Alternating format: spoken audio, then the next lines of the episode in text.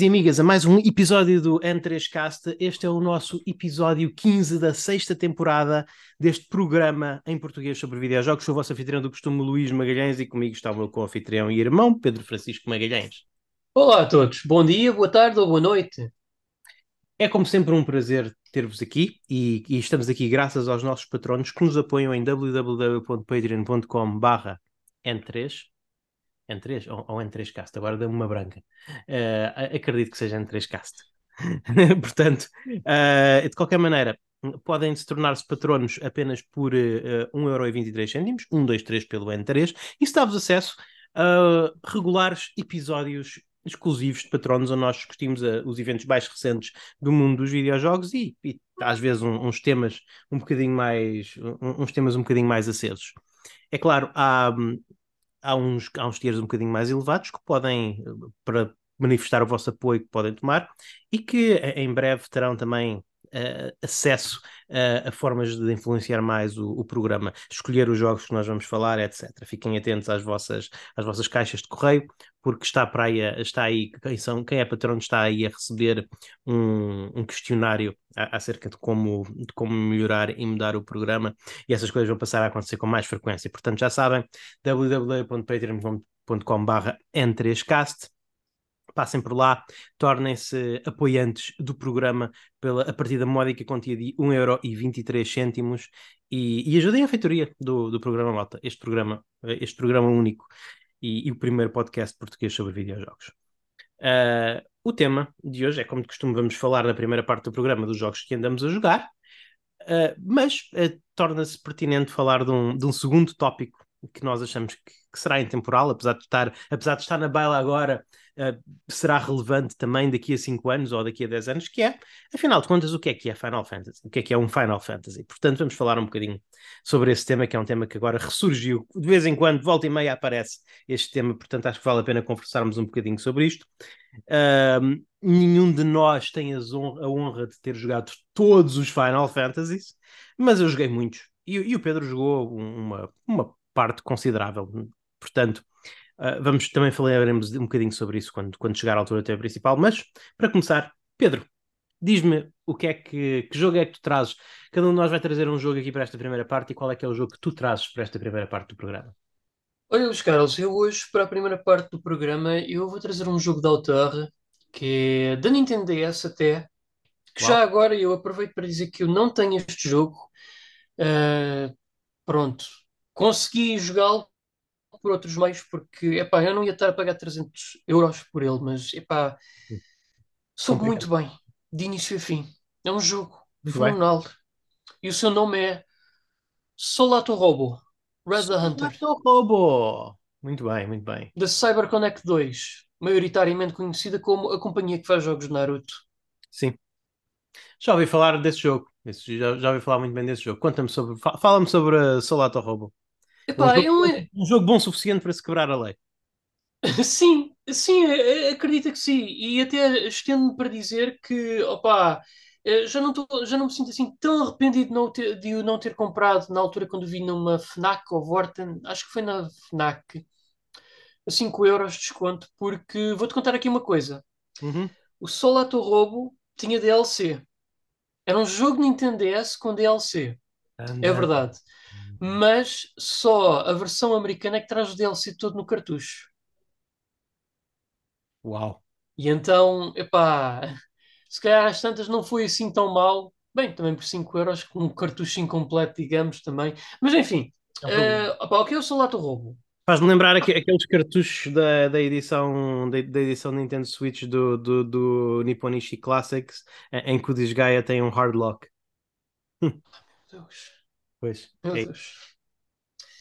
Triste. Uh, mas pronto, o Solato Robo é um dos jogos da, sé da série Little Tail Bronx da CyberConnect 2, composto pelo Teleconcerto da PlayStation 1, também um excelente jogo, e mais recentemente o Fuga Melodies of Steel 1 e 2, que está disponível para todas as plataformas modernas. Ora, o Solato Robo é um RPG de ação com fortes inspirações nos filmes de estúdio Ghibli e Mega Man Legends. o que é que faz dele um RPG, Pedro? Conta-me. Ah, basicamente, o que é que faz ele de um RPG de ação?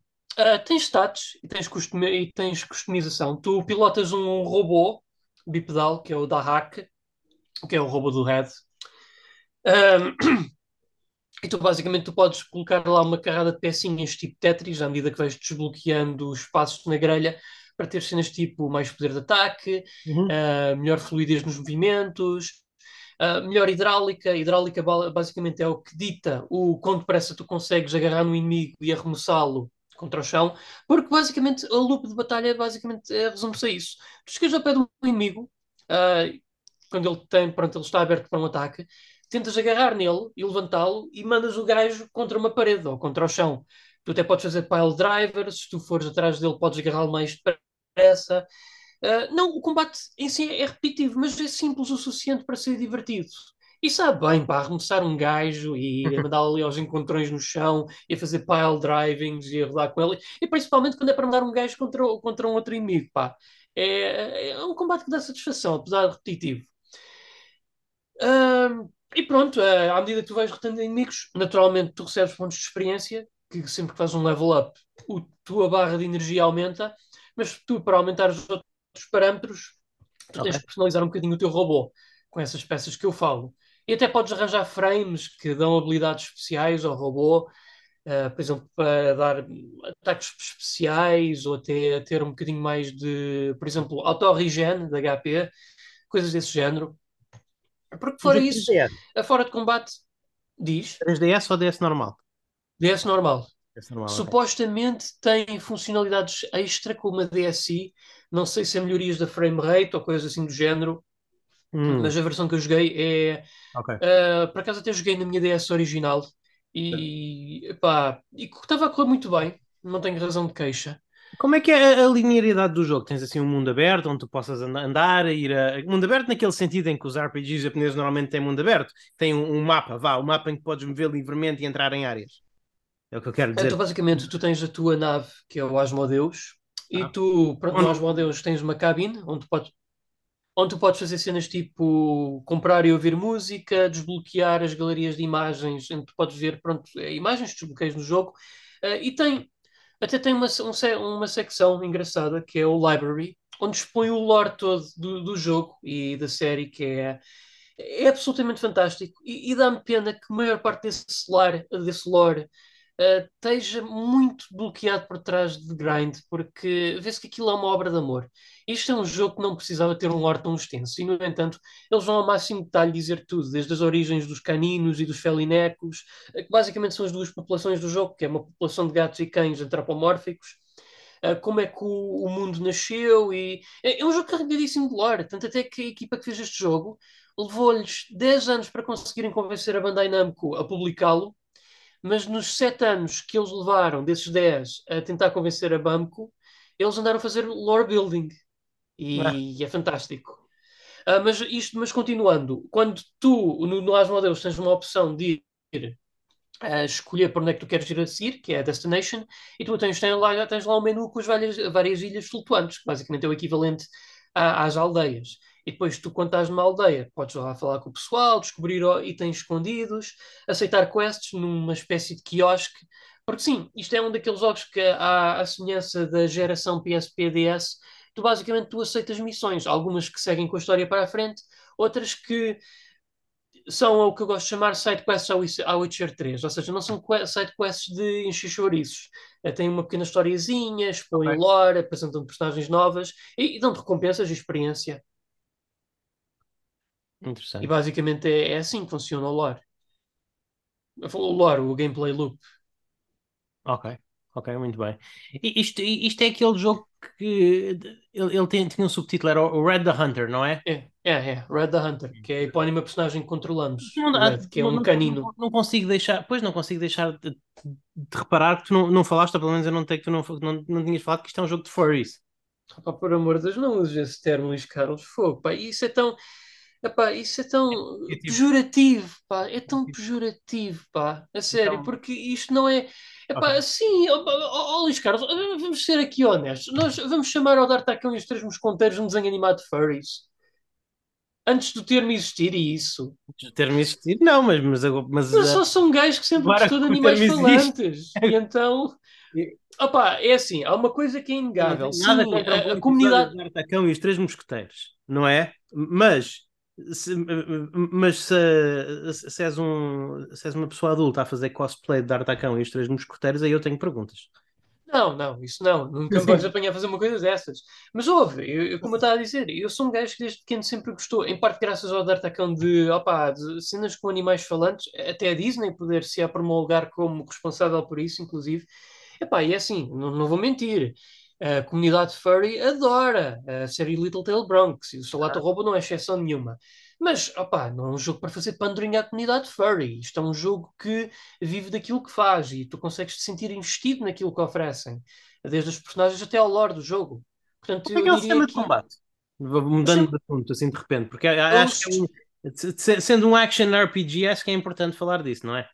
Sim, o sistema de combate foi como eu te falei. Tu controlas o robô do Red, que é o Dahak, tu podes personalizá-lo com várias pecinhas Tetris coloridas que vão definir uh, pronto, as coisas em que o teu robô consegue fazer melhor: defesa, Sim. ataque, movimento, hidráulicos. E, e pronto, uh, inicialmente, que este jogo está pronto, está dividido em duas partes. A primeira parte, uh, uhum. os teus ataques são muito modestos e simples. Tu basicamente uhum. o que uhum. tu fazes é chegas ao pé do inimigo quando ele está assim aberto, quando pronto, tens uma oportunidade aberta para o atacares e tu não o atacas concretamente. Tu chegas ao pé dele, agarras, tentas, fazes button mashing para levantar e depois, quando tens o inimigo assim no ar, tu lanças o inimigo para um lado que é para lhe dar dano. E tu podes, pronto, mandá-lo contra outros inimigos.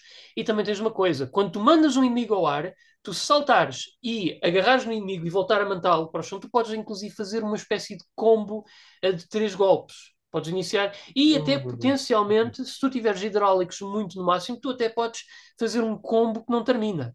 E podes fazer o inimigo completamente stunlock. Claro que é uhum. é preciso chegar até muito, uma fase muito tardia no jogo para teres esse tipo de poder. Ok, mas então o combate é, é relativamente básico, é um combate de um botão, é, dois botões, não é? é? É muito básico, é. É muito uhum. básico. E, e, e, tu sentes que isso te deixa, te, te preenche ao, ao, longo de toda a duração do jogo? Também não tem ar de ser um jogo muito grande, não é?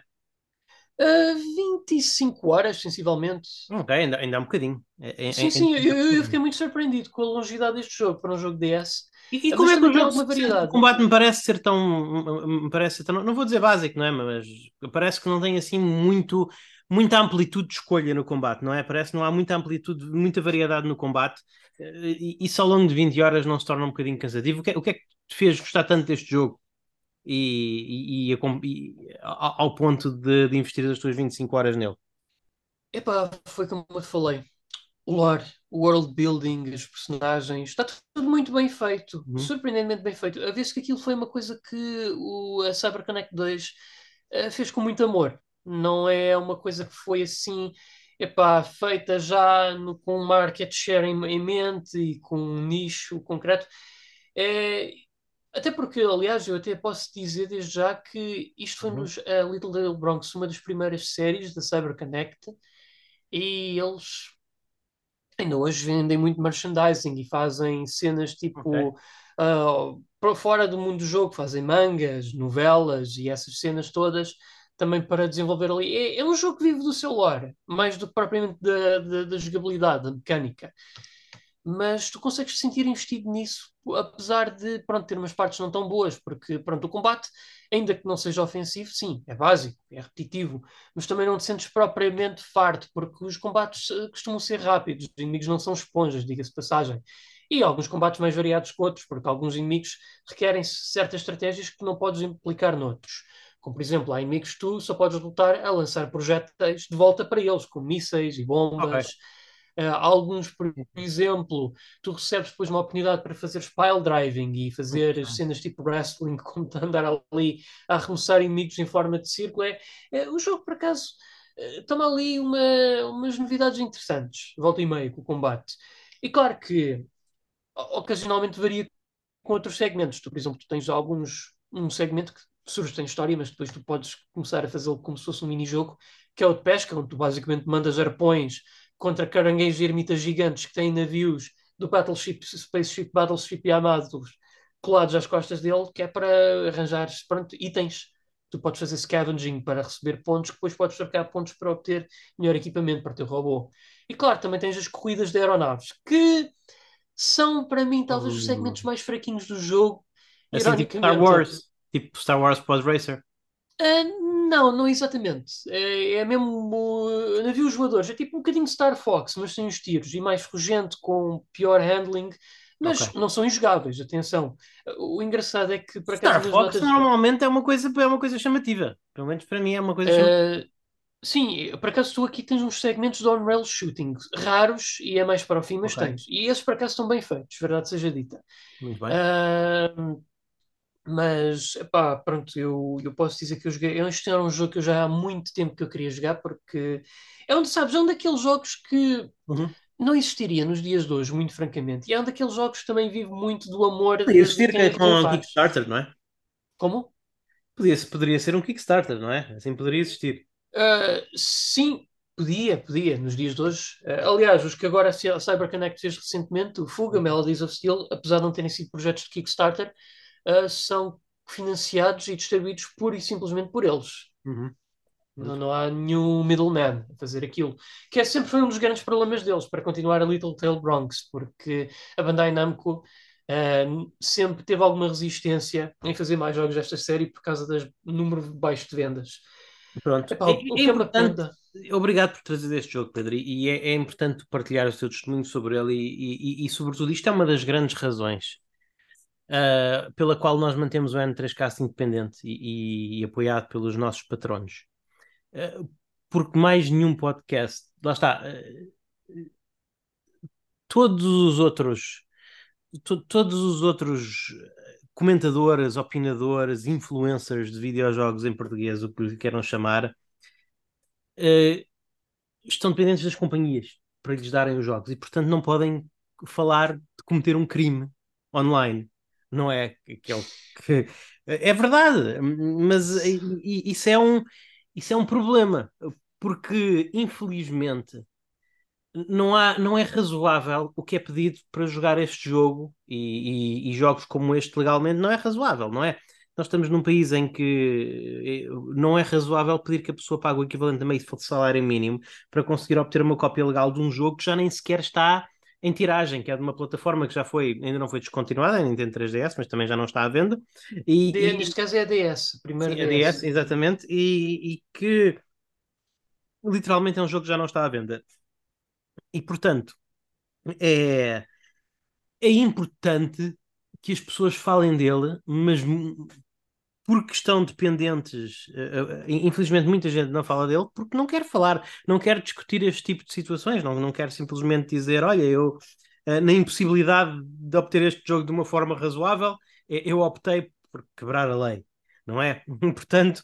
É, é um bocadinho é, é um bocadinho essa é, é um bocadinho essa situação obrigado por trazer isto aqui e, e realmente embora deva ser dito que este programa não apoia a pirataria, não é? Nós, nós achamos que quando é possível comprar os jogos, vocês devem comprá-los, e é o que nós fazemos, mas. É, é, é uma discussão importante até ter no programa deste, é que realmente a preservação de videojogos depende, porque as, devido à inépcia ou à falta de vontade das empresas responsáveis, a, a, a, preservação dos videojogos e a capacidade de realmente de ser um comentário sobre videojogos clássicos ou talvez umas pérolas mais esquecidas, infelizmente depende da pirataria o que nós não é bom que assim seja, não é? Nós gostaríamos que não fosse, nós gostaríamos que não fosse assim, mas antes isso do que jogos como Solato Robo ficarem desaparecidos para sempre e não serem jogados nem falados por ninguém.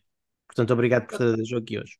Eu até quero aproveitar para dizer que se eu tivesse acesso ao IBAN da CyberConnect 2, eu enviava-lhes sem pensar duas vezes 60 euros. Sim. Pelo que, eu, pelo, que eu, opa, pelo que eu pude chegar, pronto, pelos meios que foram, porque eles merecem. Eles merecem todo o dinheiro.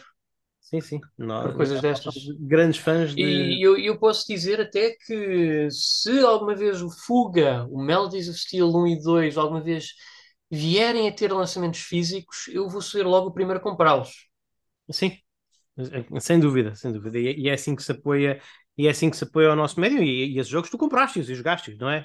Esses jogos, porque estão disponíveis em plataformas modernas. Sim, sim, Xbox One, PS4, Exatamente. 5, Steam. Mas, infelizmente não é o caso do, do Solato Robo. E, é, e é um problema para mim com, com, os jogos 3DS.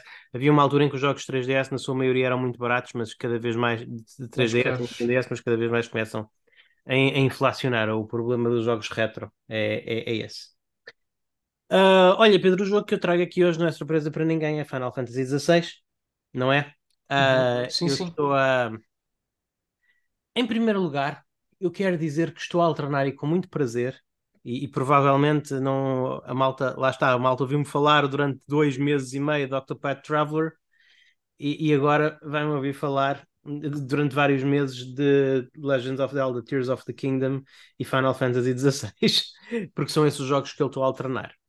E deixa-me começar por dizer que eu estou muito feliz por estar a alternar entre esses dois jogos, porque eles são o perfeito complemento um do outro, porque apesar de serem ambos jogos de grande qualidade, eh, o, Final Fantasy XVI é praticamente o anti-Tears of the Kingdom. É, é que seria difícil haver um jogo que fosse mais o oposto do outro. É mesmo muito. É, é, é, é mesmo muito difícil. Um é super aberto, o outro é super linear, um concentra-se no, nos, nos, motores de física com um estilo com, com, um estilo muito mais abstrato, animado, o outro é hiper realista eh, eh, mas lá está, só gráficos hiperrealistas, o, o mundo não é praticamente nada, o mundo não é praticamente nada responsivo.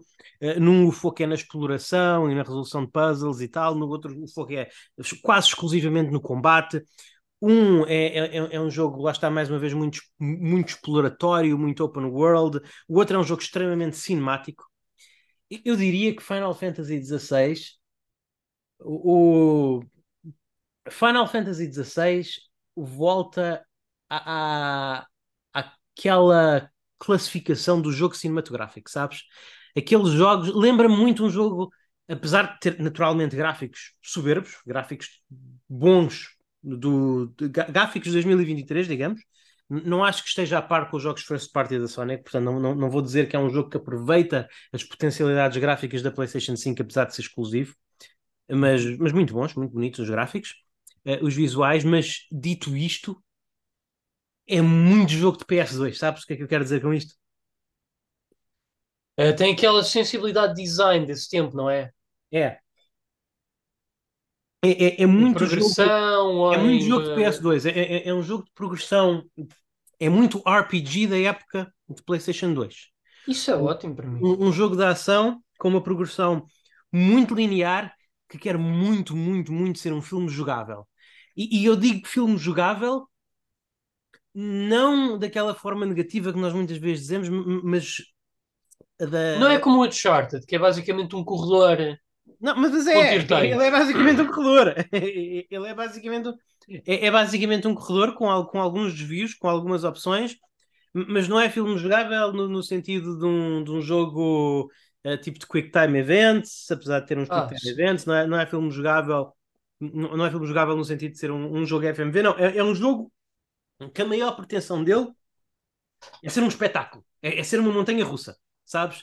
É, é, mas, e isso é que é curioso no Final Fantasy XVI, é que ele sendo esse espetáculo, sendo essa montanha russa, ele não descura a, aquela parte fulcral do videojogo que são as mecânicas. Uh, sendo o primeiro Final Fantasy com um, com um sistema de combate action RPG, sendo o primeiro Final Fantasy que assumidamente é um action RPG, uh, eh, eu não me lembro de um, de um action RPG que eu tenha gostado mais do sistema de combate, sinceramente.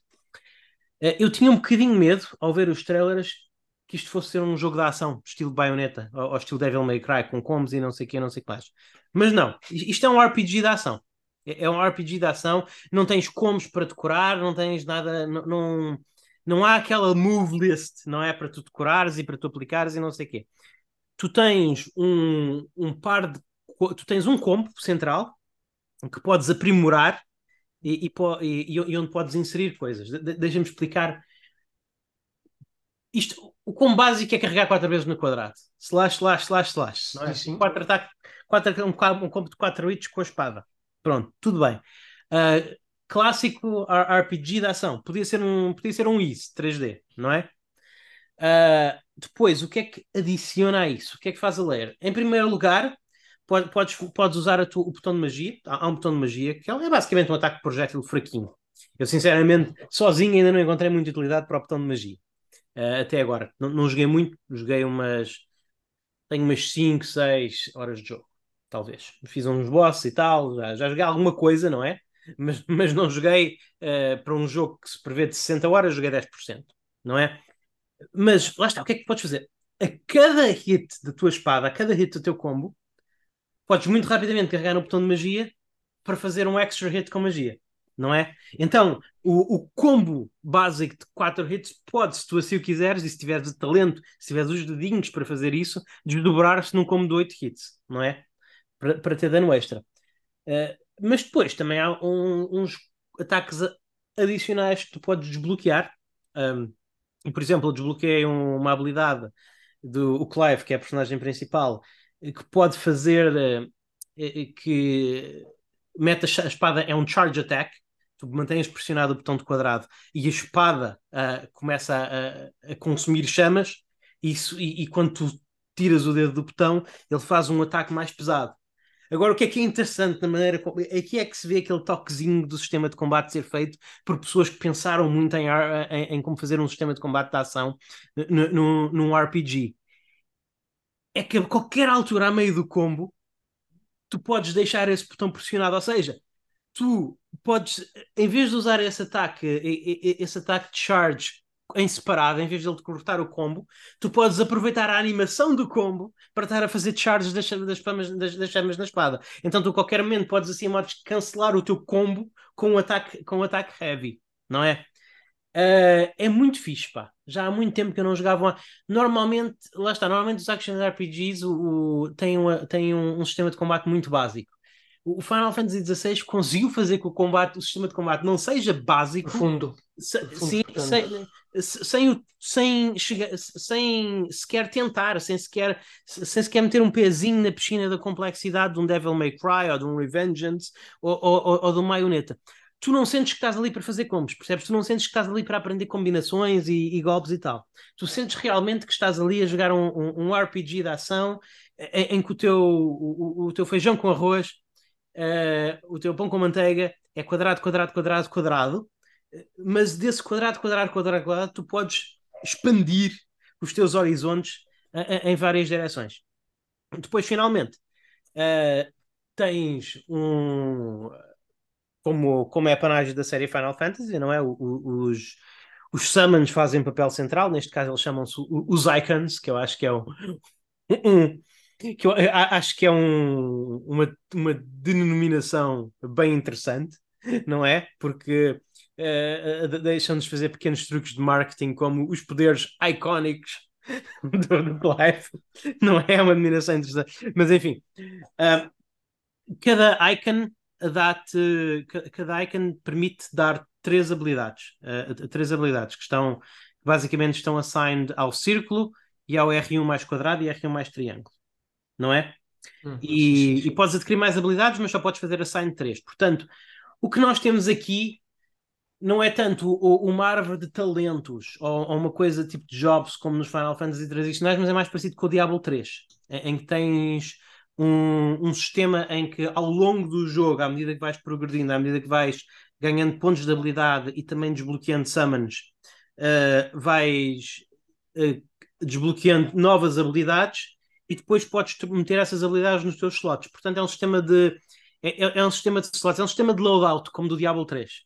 Portanto, e, e isso é interessante, ah, porque okay. estas habilidades normalmente é, é sempre uma é, é, uma habilidade, não vou dizer de grapple, mas semelhante a grapple, por exemplo, a, a do Ifrit, que é a que tu tens logo de base, isto não é spoiler, é, é basicamente fazer charge contra o inimigo sem.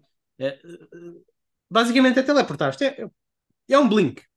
Não, é teleportas-te rapidamente quando. Uh, isso é uma coisa, e o loadout tu não podes mudar in-game depois de tu partires para o nível, ou podes? Podes perfeitamente, lá está. Por isso, que eu, por isso é que eu digo que. Ah, é ótimo, ótimo, ótimo. É, é tipo Diablo 3. Tu estás hum. numa batalha com um loadout, podes, antes da próxima. Acabas essa batalha, podes mudar o teu loadout para o inimigo que está ali à frente. Fantástico. Portanto, e, e é aí que entra a personalização. Lá está, da RPG, não é?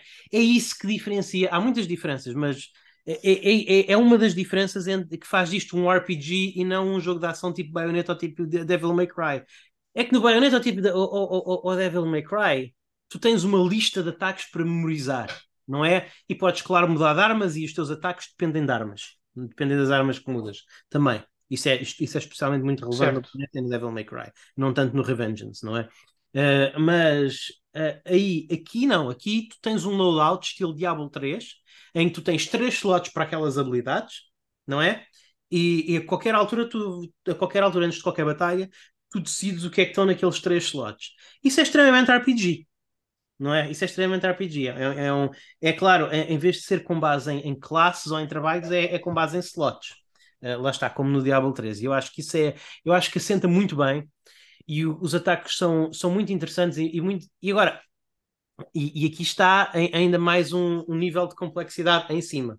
Lá está, que mais uma vez é uma coisa que este jogo faz muito bem, fez muito bem nas primeiras horas de jogo, foi fazer o layering das coisas e, e ir aumentando a complexidade muito gradualmente.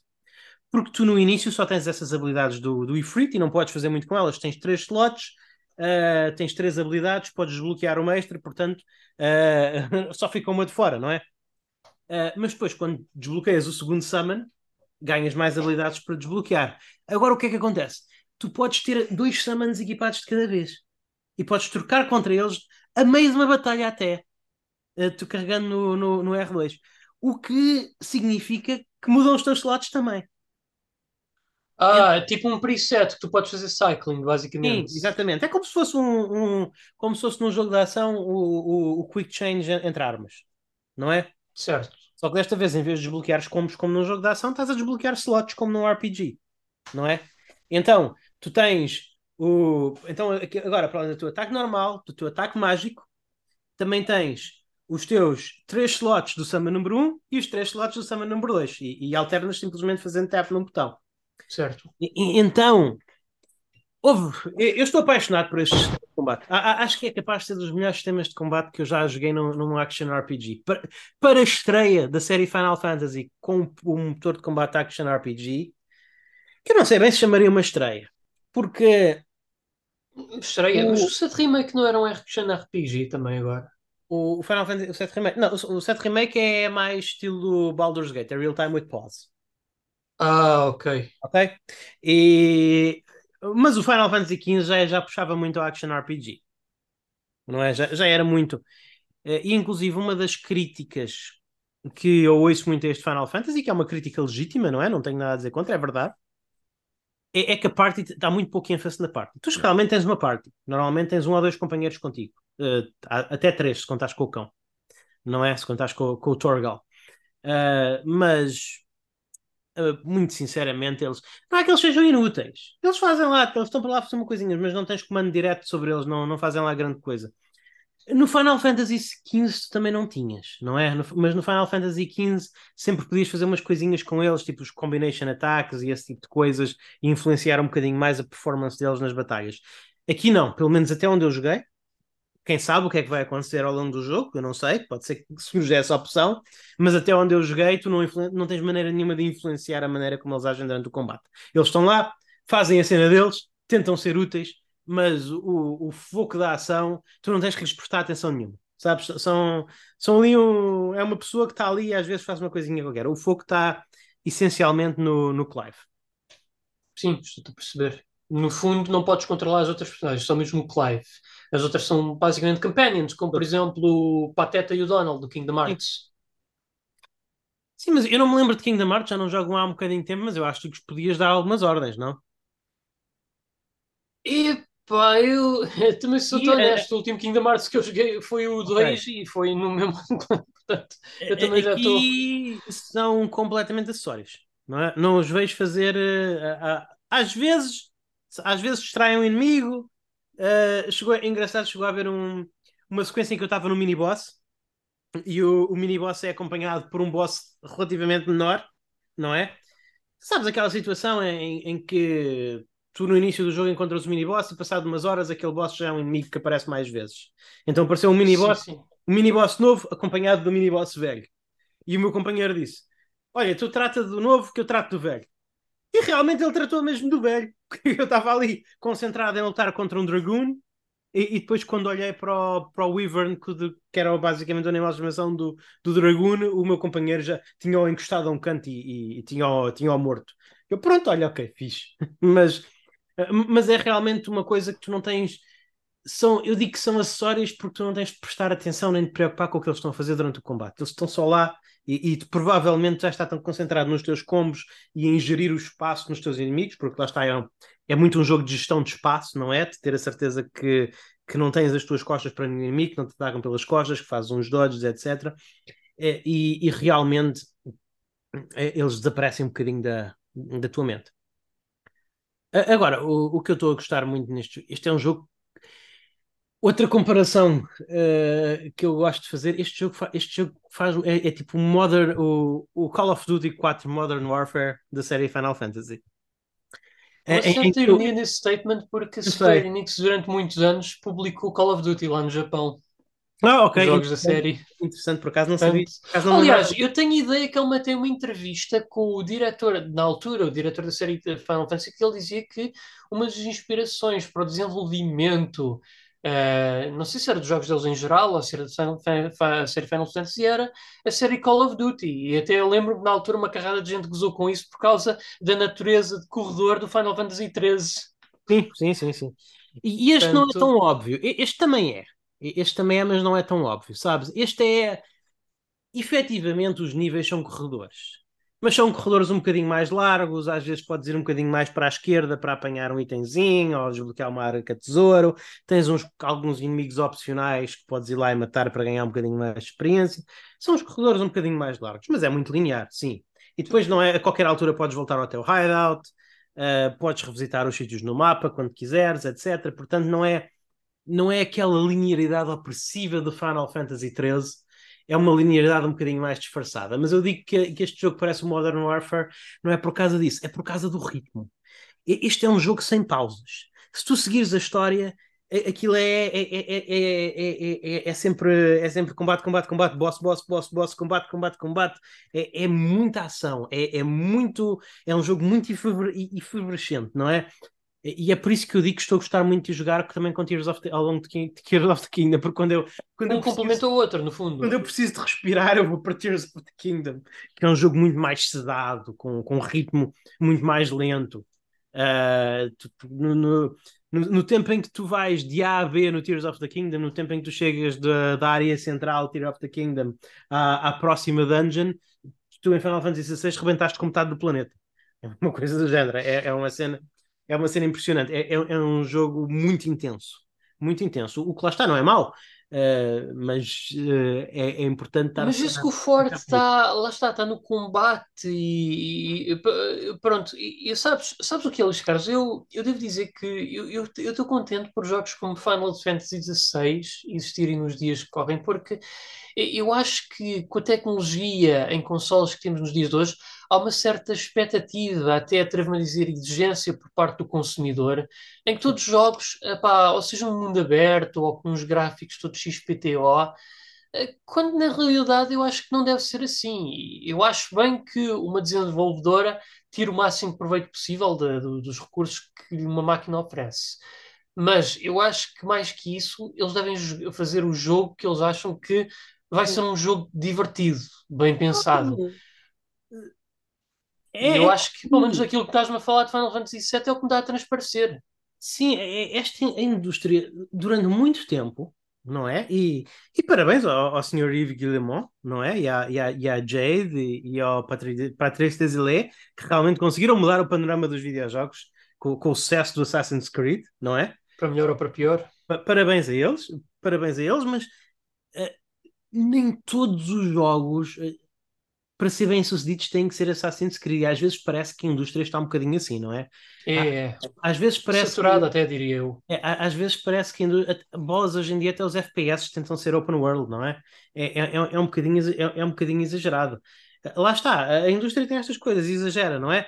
Um, quando Modern Warfare foi um sucesso, de repente todos os shooters tinham que ser Modern Warfare.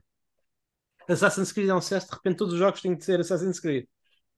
É, eu, concordo contigo. Eu, gosto que este Final Fantasy seja um jogo linear, sem pretensões de grande complexidade. É um RPG simples, é um RPG muito light, não é? Uh, tu tens level ups, mas tu não controlas praticamente nada dos level ups. Simplesmente o, o Clive sobe nível e tu vês stats que tu nem sabes muito bem para que é que servem, porque não são mencionadas durante o jogo, não é? A subir. Uh, mas efetivamente tu, tu sentes a diferença, não é? E, e, e sentes a diferença muito rapidamente. Eu estou a estar lá, está contra um daqueles mini-bosses tipo um Wyvern, e passado dois ou três níveis eu noto que os mato muito mais depressa, não é? Sem, sem necessariamente ter investido muito nas minhas habilidades, simplesmente por, por Clive ter subido um bocadinho mais, um bocadinho mais níveis. Uh, quero apontar aqui mais algumas referências, sabes? Um, Vem-me, dá-me uma vibe muito Final Fantasy IV, sabes? Também pela linearidade, Final Fantasy IV é um jogo extremamente linear, não é? Uh, mas uh, tem aquela progressão de que, consoante a história, as personagens saem e entram da party, não é? Tu não controlas a tua party, as personagens entram ou saem da party, como no Final Fantasy IV, consoante a tua história. Uh, os temas são temas relativamente semelhantes, não é? Uh, são aqueles temas do, dos, dos reinos que estão em guerra uh, por causa dos cristais e, e, de o que é que alguns reinos estão dispostos a fazer coisas menos éticas uh, do que outros na, na, na, luta pela, pela, na luta pelos cristais, mas aqui também tem um bocadinho, há um bocadinho uma luta sobre a, pela, pela sobrevivência, porque o, o mundo está, o, o mundo está a ser um, coberto por uma praga e os cristais são a melhor defesa contra isso. Há, há, aqui, há, está, há aqui alguns ecos, tem o que sei o quê de novo, mas há aqui uns certos ecos temáticos de Final Fantasy IV que eu acho, que eu acho interessantes. E o estilo visual lembra-me um bocadinho, não com aquele vibe retrofuturista, não é? Mas, com, mas por causa da escolha de paletas de cor e das personagens e tudo mais, lembra-me um bocado de Lost Odyssey, sabes? Que também é um jogo que eu tenho em muita conta. Sim. E, que já agora também é um jogo, também é um jogo que, por sua vez, tem algumas ligações temáticas a Final Fantasy IV.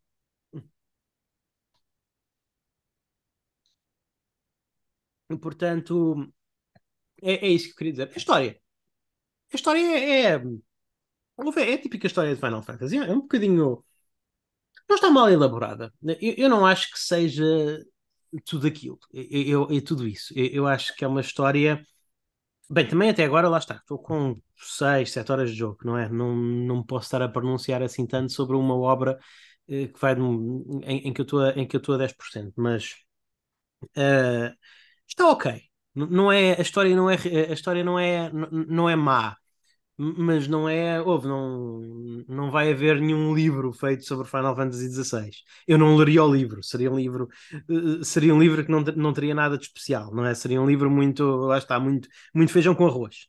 Não há aqui, eh, não, não há aqui na história nada do, na, na, nada do, do outro mundo. Mas eu quero ressalvar que eu acho que isto é, é para a história de videojogo, eu, eu odeio fazer esta ressalva, mas a verdade é que admitamos, eu adoro, eu amo videojogos todo o meu coração, mas histórias raramente são o ponto forte dos videojogos. É muito raro, é. Para histórias, para história de videojogo está tá jeitozinho, está jeitozinho, tem personagens interessantes, tem os conflitos interessantes entre os personagens, tem um, tem um lore interessante. Engraçado, tu falaste quando estavas a falar do Solato Robo, uh, que fazes grind para desbloquear a lore, aqui há um bocadinho também isso, não é? Também vais desbloqueando a lore à medida que vais completando níveis e jogando.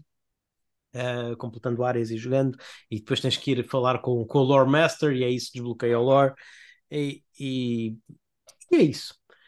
Houve. Uh, hoje em dia eu raramente compro jogos no lançamento.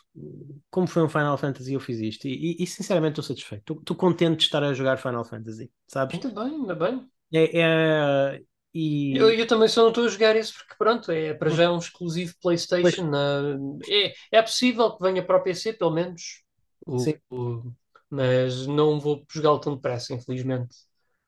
Pois é, o que é que achas de passarmos para o tema? A menos que tenhas alguma pergunta sobre Final Fantasy XVI, por favor, faz, porque. Uh, por acaso não, eu acho que foste bastante informativo, Luís Carlos, e agradeço-te muito, até porque também não quero me atrever a entrar em spoiler territory, porque, pronto, a, verdade é que os jogos Final Fantasy Volta e Meia têm umas surpresas aqui e acolá. Sim. Uh, eu, pronto, queria tentar uh, evitar ter algumas. Se bem que. Olha, mas quer aí está alguma uma boa pergunta. Uhum. Daquilo que tens jogado até agora, tendo em conta que tu não tinhas gostado nada da forma como a Square tinha andado a publicitar o jogo e a expor tudo quando podiam dele. Achas que até agora sentes que isso não tem sido detrimental à tua experiência de jogo até este momento? Médio. Uh, não tive surpresas mecânicas. O, o, que me desaponta um bocadinho, porque os jogos são bons pela mecânica, não é? Eu Exato. gostava de não saber, eu, eu, gostava de não saber de antemão como é que iam ser as lutas entre os icons, não é? Eu gostava de não ter sabido isso. Uh, a verdade é que as lutas, eu acho os fixes como um limpa-palato, não é? Entre os combates, não são a coisa mais complexa do mundo. Atenção, é, é, é Azura's Wrath, sabes? É, é, é, é literalmente Azura's Wrath. Mas, em primeiro lugar, eu amo Azura's Wrath de coração. E eu, e eu, opa, Sim. fenomenal Azura's Wrath. Uh, exatamente. Em, em segundo lugar, depois de, digamos, uma hora de action RPG, sabe muito bem, e às vezes até no meio de uma boss battle, sabe muito bem um bocadinho da Azura's Wrath, não é? Portanto, eu, eu gosto disso. acho isso acho isso interessante. Tive pena que isso não fosse uma surpresa, não é? nesse aspecto, os estrelas estragaram um bocadinho o meu tratamento do jogo. Em termos de história, não estragaram muito.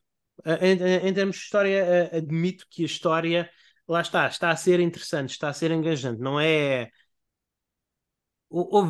Eu talvez seja o pior público possível, porque isto é a minha vida, não é? Eu escrevo livros de ficção fantástica, eu leio livros de ficção fantástica, um livro é um livro. Eu, eu tenho. Eh, eu respiro as obras mais complexas e, e, mais elaboradas dentro deste género. Portanto, é muito difícil um, um videojogo que, para além da história, tem de fazer um malabarismo com muitas outras coisas, gráficos, mecânicas, etc., uh, eh, sair-se bem. Portanto, eu aqui estou a admitir a minha bias completa, que é muito difícil. Uh, eu, uma história de. Uma história de, eles, eles dizem que é, está na caixa, escrito na caixa, que é uma história de Dark Fantasy. Meus amigos, esta fantasia tem muito pouco de Dark Só se a vossa definição de Dark Fantasy foi que às vezes morre uma pessoa, não é? E mesmo assim, uh, eu não vou spoiler, mas morrem menos pessoas do que parece. Portanto, é, é, mais uma vez, a história é, é uma história muito. É uma história relativamente light, relativamente Final Fantasy, mas os trailers, ao responder a tua pergunta, os trailers não spoilaram tanto quanto parecia. Pronto, isso é fantástico. Sabes? Mas, mas a história não é tão negra como eles gostariam, como eles gostam de fazer passar. Quer dizer, não Sim, sei. É, não é, vai ficar horrível. Mais é uma Berserk, vez, seis fundo... horas de jogo. Mais uma vez, seis horas de jogo, pessoal. Se calhar daqui a mais seis isto é tipo Berserk, não é? Quem sabe? nunca, diga, never, nunca digas nunca, never say never. Mas, mas sim, uh, é isso. Então, se calhar vamos passar um bocadinho ao, ao tema central que foi o que é o, o que é um Final Fantasy, não é? Foi o, a grande pergunta que se fez quando saiu este jogo, se este jogo merecia a se era só um bom jogo ou se era um bom Final Fantasy, se merecia a chancela, se, se fazia jus à, à, à série, não é Final Fantasy, é, é, é este nome que carrega. Houve o nome Final Fantasy carrega um certo peso, não é? Então achei que era interessante falarmos disso no, no episódio hoje, não é, Pedro? E eu vou uh, começar por te perguntar contar uh, qual é que é a tua experiência com a série Final Fantasy para os ouvintes saberem mais ou menos de onde é que nós vimos, não é? Epá, a minha experiência com a série e, e, e, é legítimo, seja qual for, eu quero manter uma coisa, quero dizer uma coisa que é, que é, seja qual for a tua experiência com a série, ela é legítima, está bem? É, é, só para, para as pessoas terem um contexto, é só para as pessoas terem um contexto sobre o, o que nós vamos falar. É assim, eu ao contrário da maior parte das pessoas, eu não fico, opá, todo doido com o anúncio de um novo Final Fantasy, porque sinceramente foi uma série que nunca me marcou muito por, por motivos que nem eu sei explicar ao certo. Epá, mas se me fores a perguntar como é que eu comecei, como é que eu me sinto em relação à série, epá, é assim, eu acho que do 7 para a frente é tudo muito engraçado, gosto genuinamente. Eu, eu gostei muito do Final Fantasy VII. Gostei bastante do 8. Eu acho que até atrevo-me a dizer que, e ainda não acabei o 8, mas atrevo-me a dizer que é talvez o Final Fantasy que eu tenho mais amor por ele do que a maior parte das pessoas tem. Uau. Não joguei o 9, joguei o 10, não toquei ainda no 10-2. O 11 não se fala que é online. Uh, a trilogia do 13, o 14 também não se fala que é online. eu, para mim, tudo quando for live service, para mim, não existe. Uh, depois temos o 15, claro, e agora temos o 16. Eu joguei também, pelo menos eu posso dizer que houve uma fase aqui que eu quis tentar a, digamos, resolver esse problema e jogar todos os Final Fantasy que ainda não tinha jogado, joguei do 1 ao 6. Epá, esses eu achei muito sem sal, porque pronto, lá está, foram os primeiros da série. Eu, sinto que, como se costuma dizer no TV Trope, só a partir do 7 para a frente é que a série começou a ganhar uma barba, digamos. Ok, e, e, isso é interessante. Eu acho que especialmente muitas pessoas contestariam, especialmente no 6, mas é, enfim. Falar um bocadinho, vamos estender um bocadinho mais do que tu, Pedro. Uh, eu comecei a minha viagem por Final Fantasy com Final Fantasy VII, que acabei. E, e, adorei. Uh, acabei e adorei. Final Fantasy VIII, sabes aquele meme do, do tipo indiano que está à espera de alguma coisa? Que fica sentado no baloiço, que fica sentado na praia, que fica sentado no café. Ah, sim, sim, estou a ver, estou a ver. Houve quando Final Fantasy VIII saiu, ainda era daquelas alturas em que os jogos chegavam com um ano de atraso à Europa. Então eu chipei a minha PlayStation, já com o jogo pré-encomendado, não é? Tendo pago pelo jogo, eu chipei a minha PlayStation 1 para poder jogar uma cópia pirata para poder jogar no lançamento americano.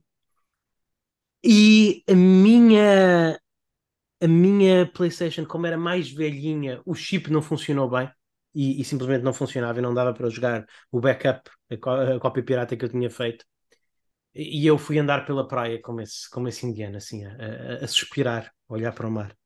No, minha, no, meu, no meu heartbreak, porque não conseguia, porque o chip não tinha funcionado e eu não conseguia jogar Final Fantasy VIII, que já estava disponível nos Estados Unidos. Portanto, é, é esse o Final Fantasy VIII foi o primeiro Final Fantasy que eu 100%ei, completei, fiz master, fiz o que lhe quiser chamar, fiz tudo o que havia para fazer nesse santo jogo, não é? Uh, depois, mais tarde, uh, através do Final Fantasy, uh, através do. Eu vinha jogar também. Não, a seguir joguei o 9, mais uma vez. O 9 eu não, eu acho que eu quero dizer que não, não, não fiz tudo o que havia para fazer, mas fiz a, a, a coisa principal uh, no 9. O 10, mais uma, o 10 foi um jogo que eu acabei múltiplas vezes e esse sim eu fiz tudo, apanhei todas as armas, matei todos os bosses opcionais, etc. Uh, o 10, o 10-2 eu também o acabei, acabei com o melhor, acabei com o melhor final. Depois meti um bocadinho pelos Final Fantasies clássicos. Uh, acabei o não acabei o 3, cheguei ao boss final, à, à dungeon final e desisti do 3. Foi uma coisa que já falámos aqui no episódio na versão 3DS. Uh, joguei o 4, acabei, completei, fiz tudo do 4. Joguei um bocado de 5, não acabei. Acabei o 6. O 6 foi outro daqueles jogos que eu completei, apanhei, apanhei todas as personagens secretas, etc. Uh, muito bom, muito bom. Final Fantasy XI experimentei. Uh, não, não joguei muito, mas experimentei na altura estava o, o, meu MMO de eleição uh, é, é, era, era outro. Uh, Final Fantasy XII joguei bastante, não, não completei, porque sinceramente não nunca foi. Acho que é um Final Fantasy overrated, não é? Portanto, é, é isso, lamento, lamento, malta. joguei o Dissidia, até os spin-offs, não é? Acabei e adorei e, e, e, fiz tudo no Final Fantasy Tactics. Uh, foi mesmo, mesmo muito bom. Uh, que mais? 13. Eu gostei do Final Fantasy 13. Eu sou provavelmente o maior defensor do Final Fantasy 13. Acho que é um jogo extremamente incompreendido, que foi ultra inovador, não é? E, e, e levou muito na cabeça por causa disso. Uh, o Final Fantasy 13 2 não gostei tanto, lá está, porque foi um bocadinho mais tradicional. O 13 3 nem sequer experimentei, mas tenho. Final Fantasy XIV mais uma vez joguei, mas não muito. Final Fantasy XV fez-me chorar no final. Achei que, embora fosse um jogo que fosse um bocado mais básico, lá está. Acho que é provavelmente o Final Fantasy mais básico, inclusive acho, acho mais básico do que o 16, muito mais básico. Apesar de ter um no mundo aberto, acho menos interessante do que o 16, mas, mas achei que a carga emocional que o Final Fantasy XV conseguia emprestar a cada cena, a cada saída, a cada interação com os personagens era tão boa, aquelas personagens estavam tão boas, o, o, uh, o, o, mundo era tão rico e as interações entre as personagens eram tão ricas que, que eu queria um elo emocional com as personagens tão grande eh, que nunca me hei de esquecer. Todo este preâmbulo eh, para dizer que Final Fantasy, coisa, Final Fantasy é uma coisa que é importante para mim. Tanto que eu comprei este jogo no lançamento. Uh, tanto que eu compro todos os jogos de Final Fantasy. Ah, Crisis Core, claro, claro, claro que eu joguei o Crisis Core durante muitas horas e fiz quase tudo o que havia para fazer. Não derrotei o, o, o Ultimate Boss uh, mas foi por pouco. Estive lá perto. Estive lá perto, portanto. E, e, chorei no final de Crisis Core. Mas, chorei, mas chorei para birrenho. Portanto, uh, uh, tudo isto para dizer que eu sei o que é, que é Final Fantasy, não é? Ou, ou, pelo menos acho que sei o que é, que é Final Fantasy. Final Fantasy tem uma carga emocional muito importante na minha vida. para mim, eu não hum. sei dizer sinceramente o que é que para mim é Final Fantasy. Eu acho que Final Fantasy, para mim, pelo menos do 7 para a frente, é aquilo que a série Tales também para mim é. É hum. uma série em que cada jogo não é uma sequela direta do anterior, mas sim algo completamente novo. Sim.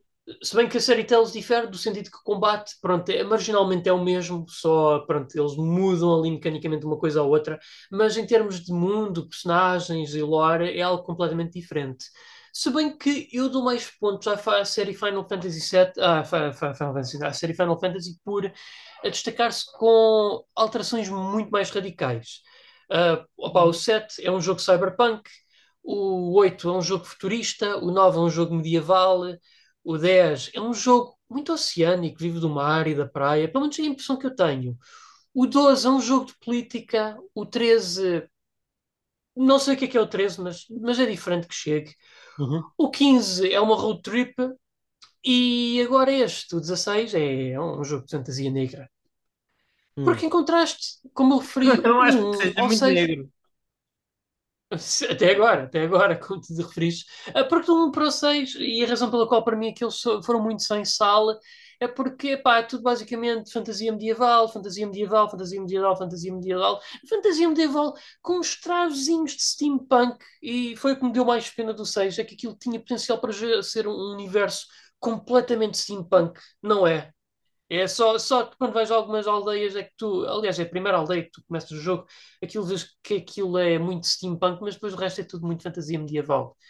Uh, e então, pá, isso também fez-me logo desligar-me muito do jogo. Mas do 7, do 7 para a frente, posso dizer que são jogos genuinamente interessantes de jogar. Tanto que eu até terminei o 7, gostei bastante, como eu te falei. O 8 ainda não, mas quero muito. Uh, o 10 acho que também cheguei a terminar, tenho ideia disso. Epá, eu, eu, é uma série que eu quero continuar a explorar. Agora, se forem-me a dizer, como muitos dizem, que é a melhor série de RPGs do mundo, epá, eu não vou dizer. Sim. Eu não vou dizer porque até eu. Porque, epá. Epá, eu não vou, eu, eu não vou estar a dizer que existem séries de RPGs melhores, mas eu também não vou ao ponto de dizer que a série Final Fantasy é a melhor série de RPGs do mundo. É muito competente não. para aquilo que faz nos dias de hoje, mas melhor do mundo.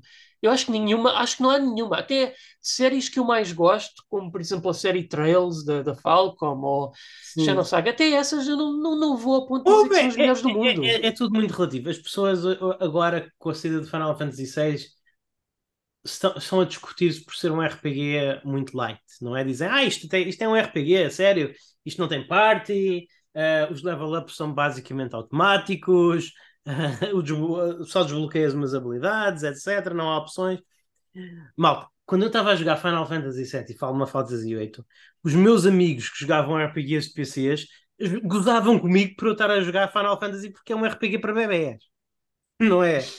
A verdade, a verdade é que no contexto, no contexto global dos RPGs, não é? No contexto global dos RPGs. A série Final Fantasy sempre foi muito light. E não há mal nenhum nisso. Nem todos os RPGs têm, têm, têm que ser Última 6.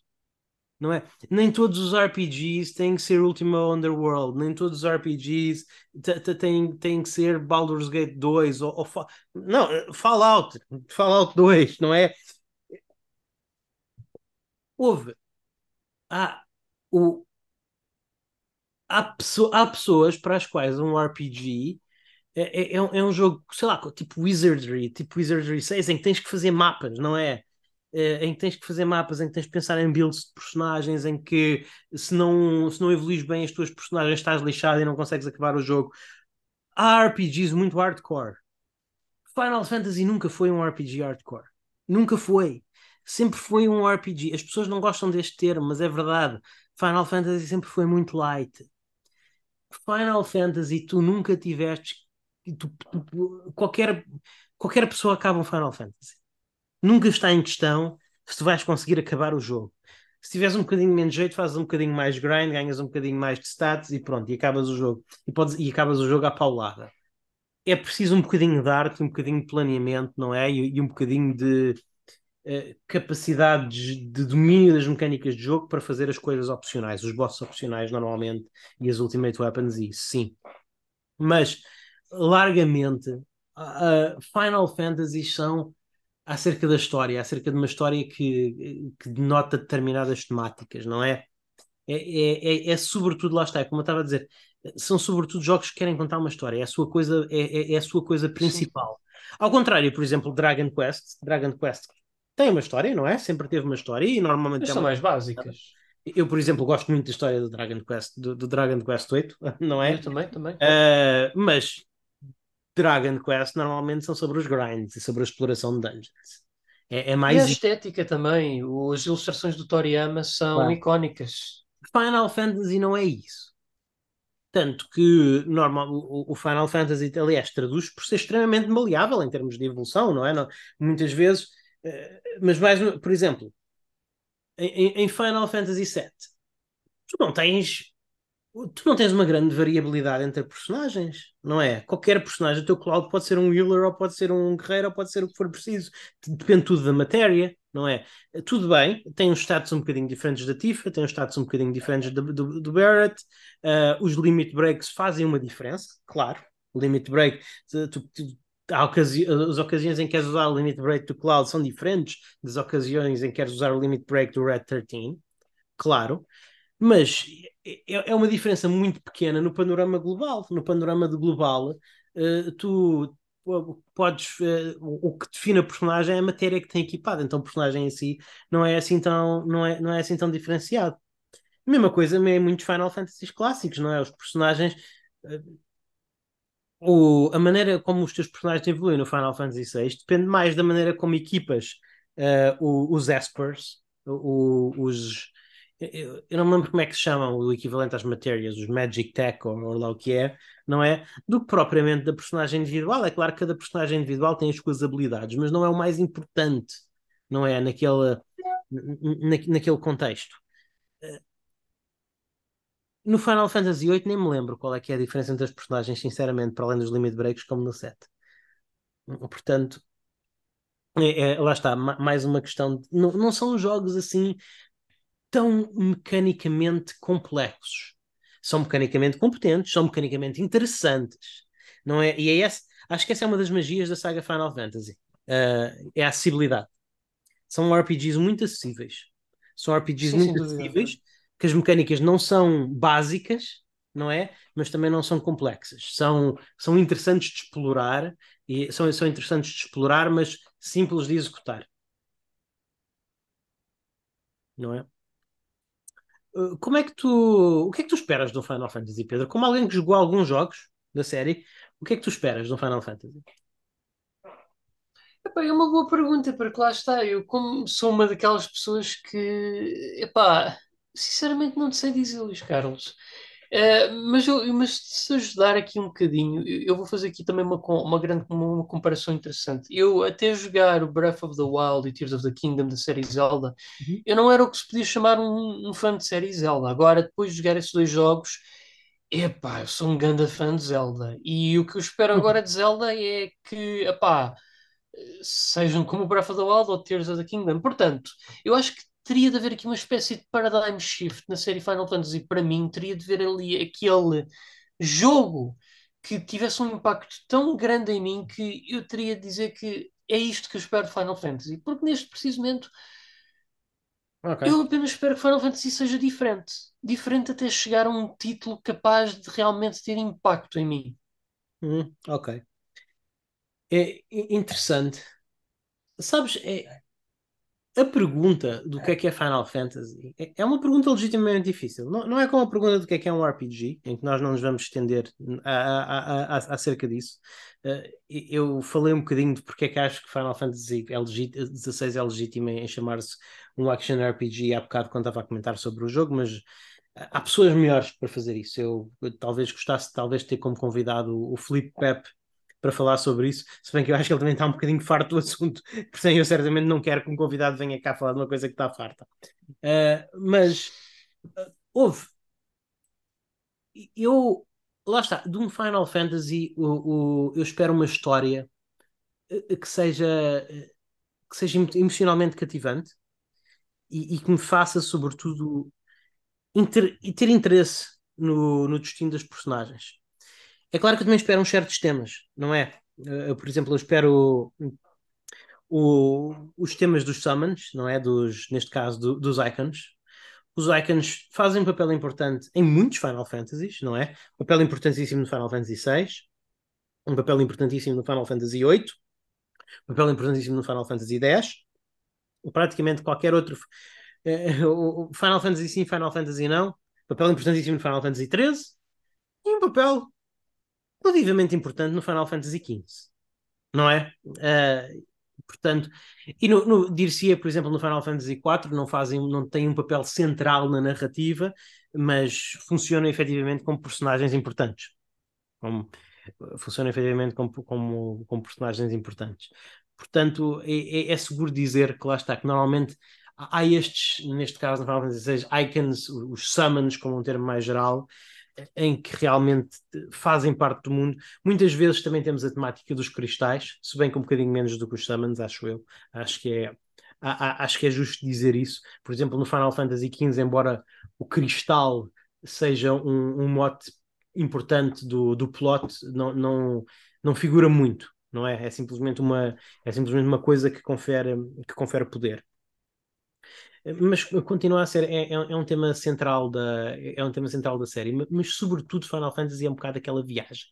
É, é, aquela viagem para um mundo de fantasia com um grupo de personagens independentemente de os controlarmos a de, de, os controlarmos a todos ou não com muito ênfase na história e com uma ambição cinematográfica. É isso que Final Fantasy XVI tem muito sabes? Final Fantasy XVI tem muito essa ambição cinematográfica essa ambição de é, é essa ambição de, de montanha basicamente é a Square arrebentar dinheiro é, a Square arrebentar dinheiro.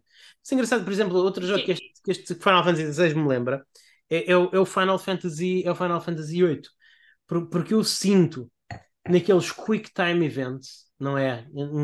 E, e naquelas batalhas uh, de, entre icons, eu sinto que é um bocadinho a evolução daquela, daquele button mashing do Final Fantasy VIII. Em que tu Sim, o 8 tinha uns momentos assim. Summons, tinhas que fazer um button mashing.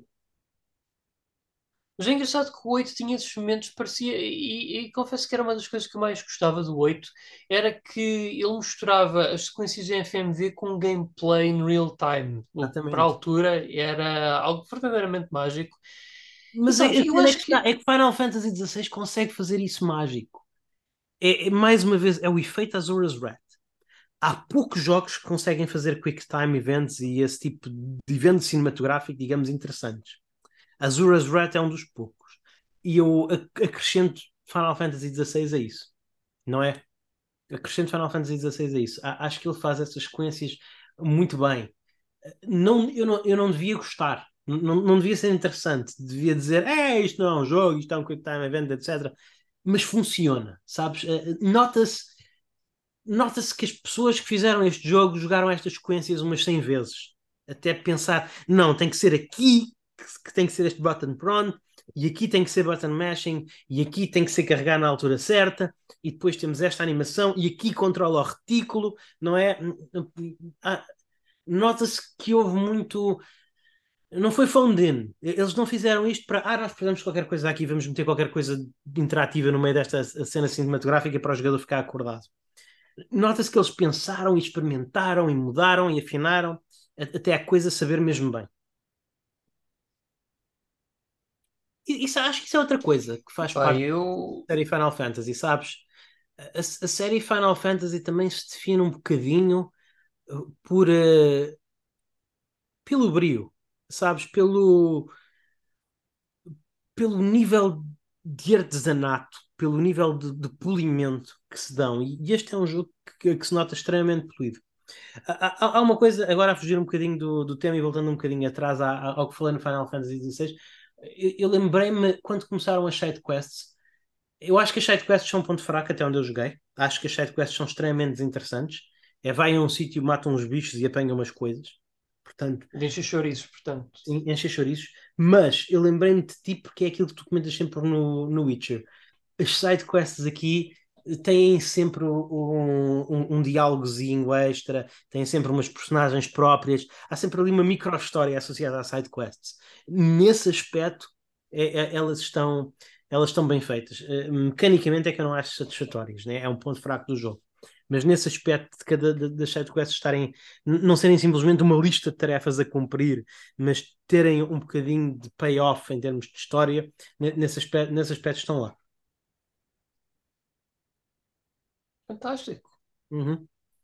E, e é isso. Não sei o que é que mais eu posso dizer em, em relação ao Final Fantasy. O que é que Final Fantasy não é? Final Fantasy é, teres uma, é controlares uma party? Então Final Fantasy XV não é Final Fantasy. E, e, e, diria que Final Fantasy XIII também não é Final Fantasy, porque apesar de teres uma party no Final Fantasy XIII, tu não os controlas diretamente.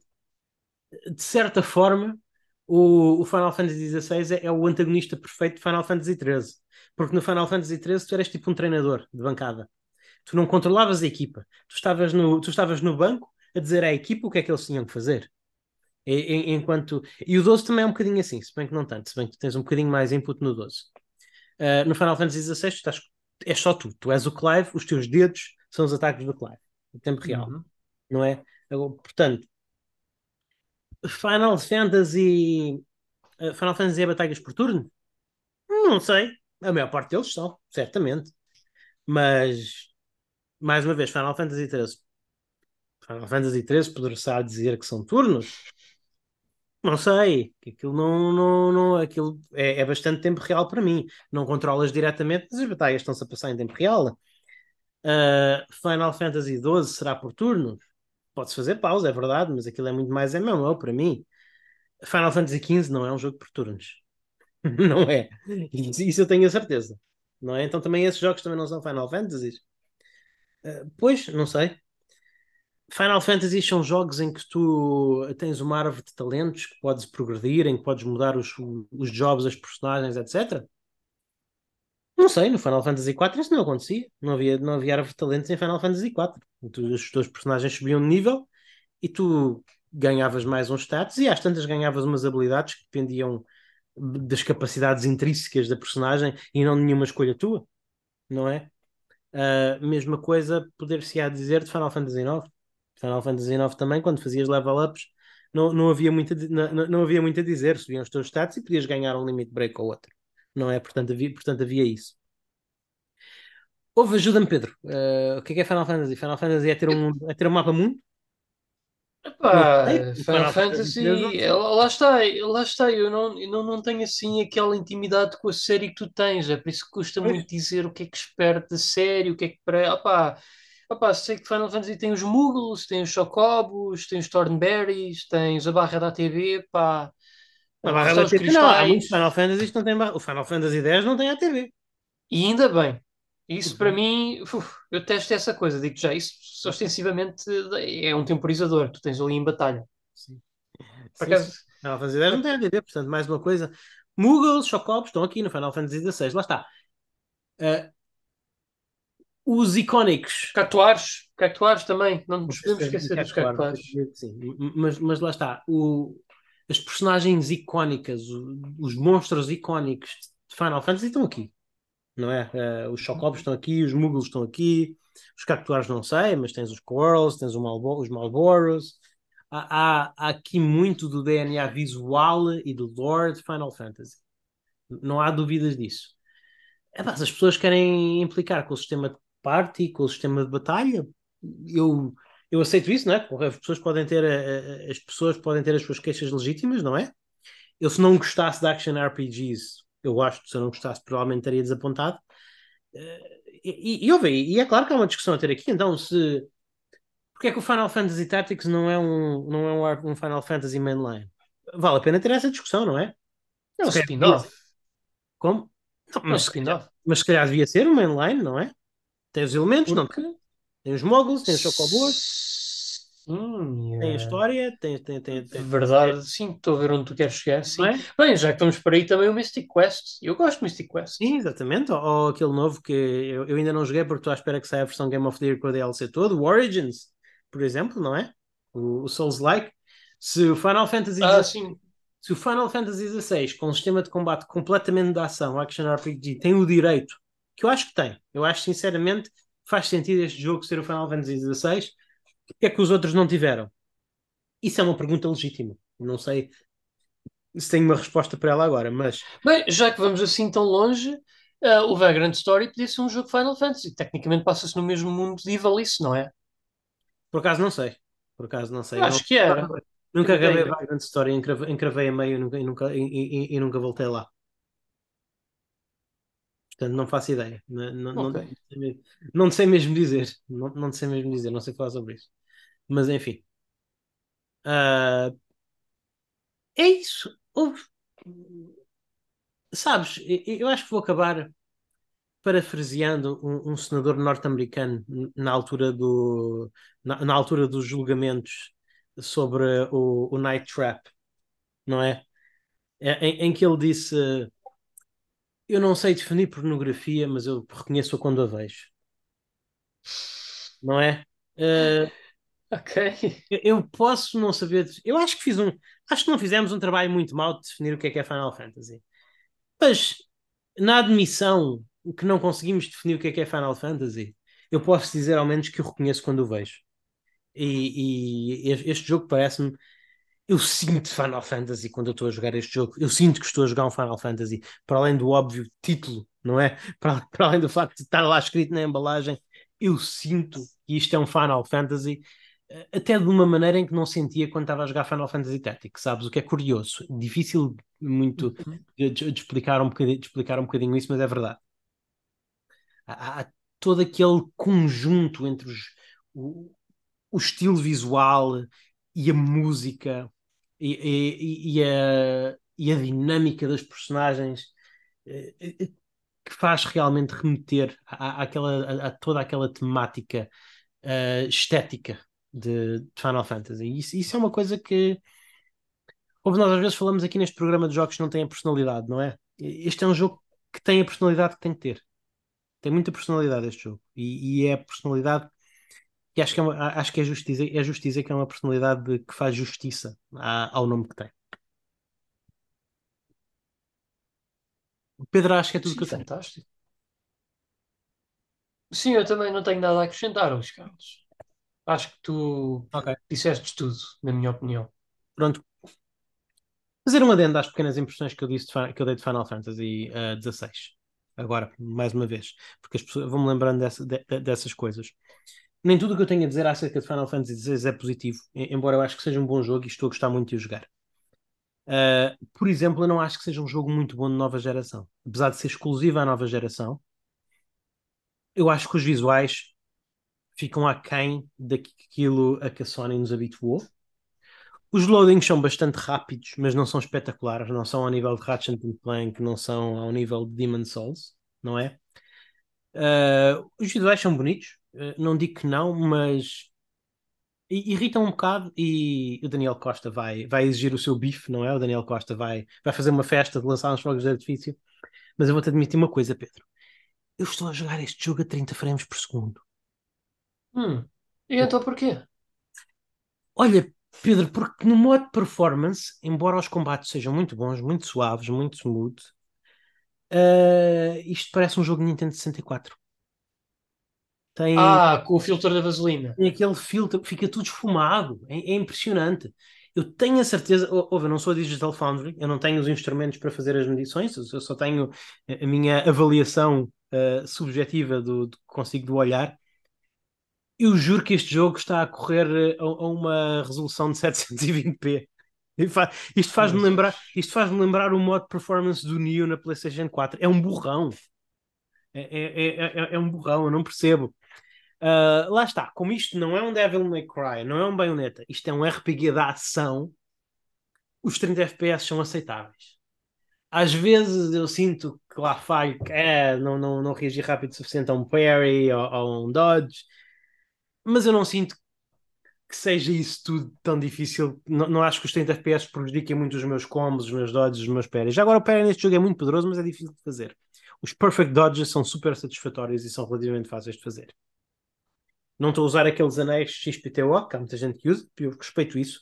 Uh, foi uma coisa por acaso que vale a pena falar aqui, acrescentar. Eu comentei na altura dos trailers, quando eles mostraram a dinâmica dos anéis, que eu que isso ia estragar um bocadinho o jogo, que era uma má maneira de se fazer um nível de dificuldade artificial. O jogo tem nível de dificuldade, já agora, tem modo ação e modo história.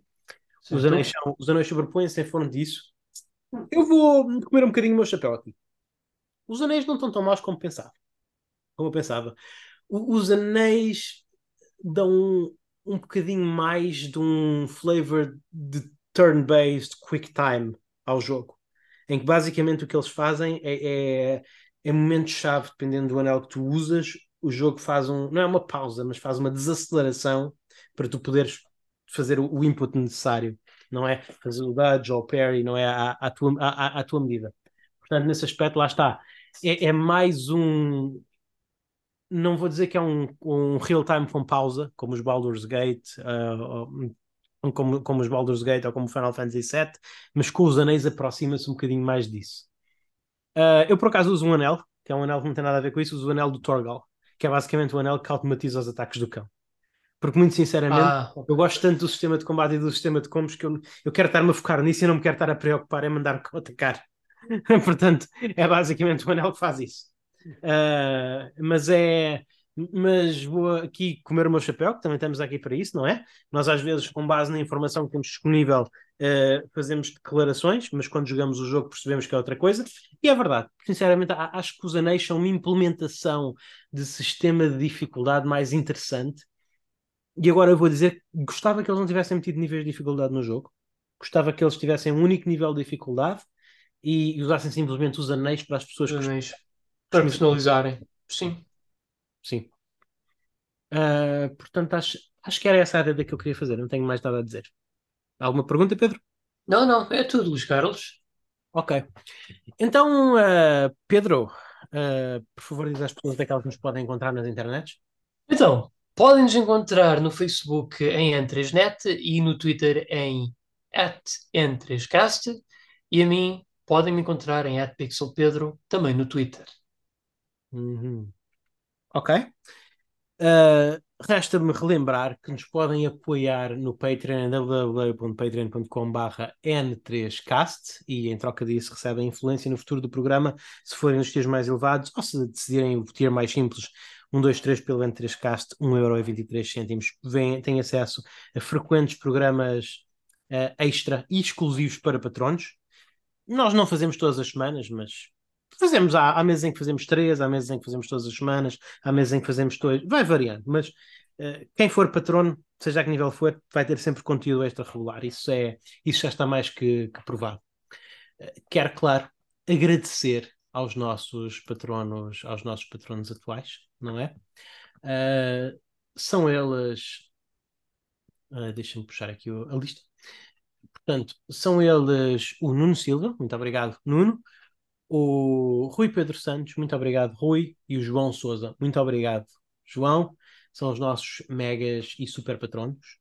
Muito obrigado uh, a vós. É, um, é graça. Nós fazemos este programa para todos os nossos ouvintes e todos os nossos fãs, mas especialmente para vocês. É graças a vocês que nós uh, conseguimos, inclusive, passar algumas coisas. Este programa não é muito dispendioso de, de produzir, mas tem contas, não é?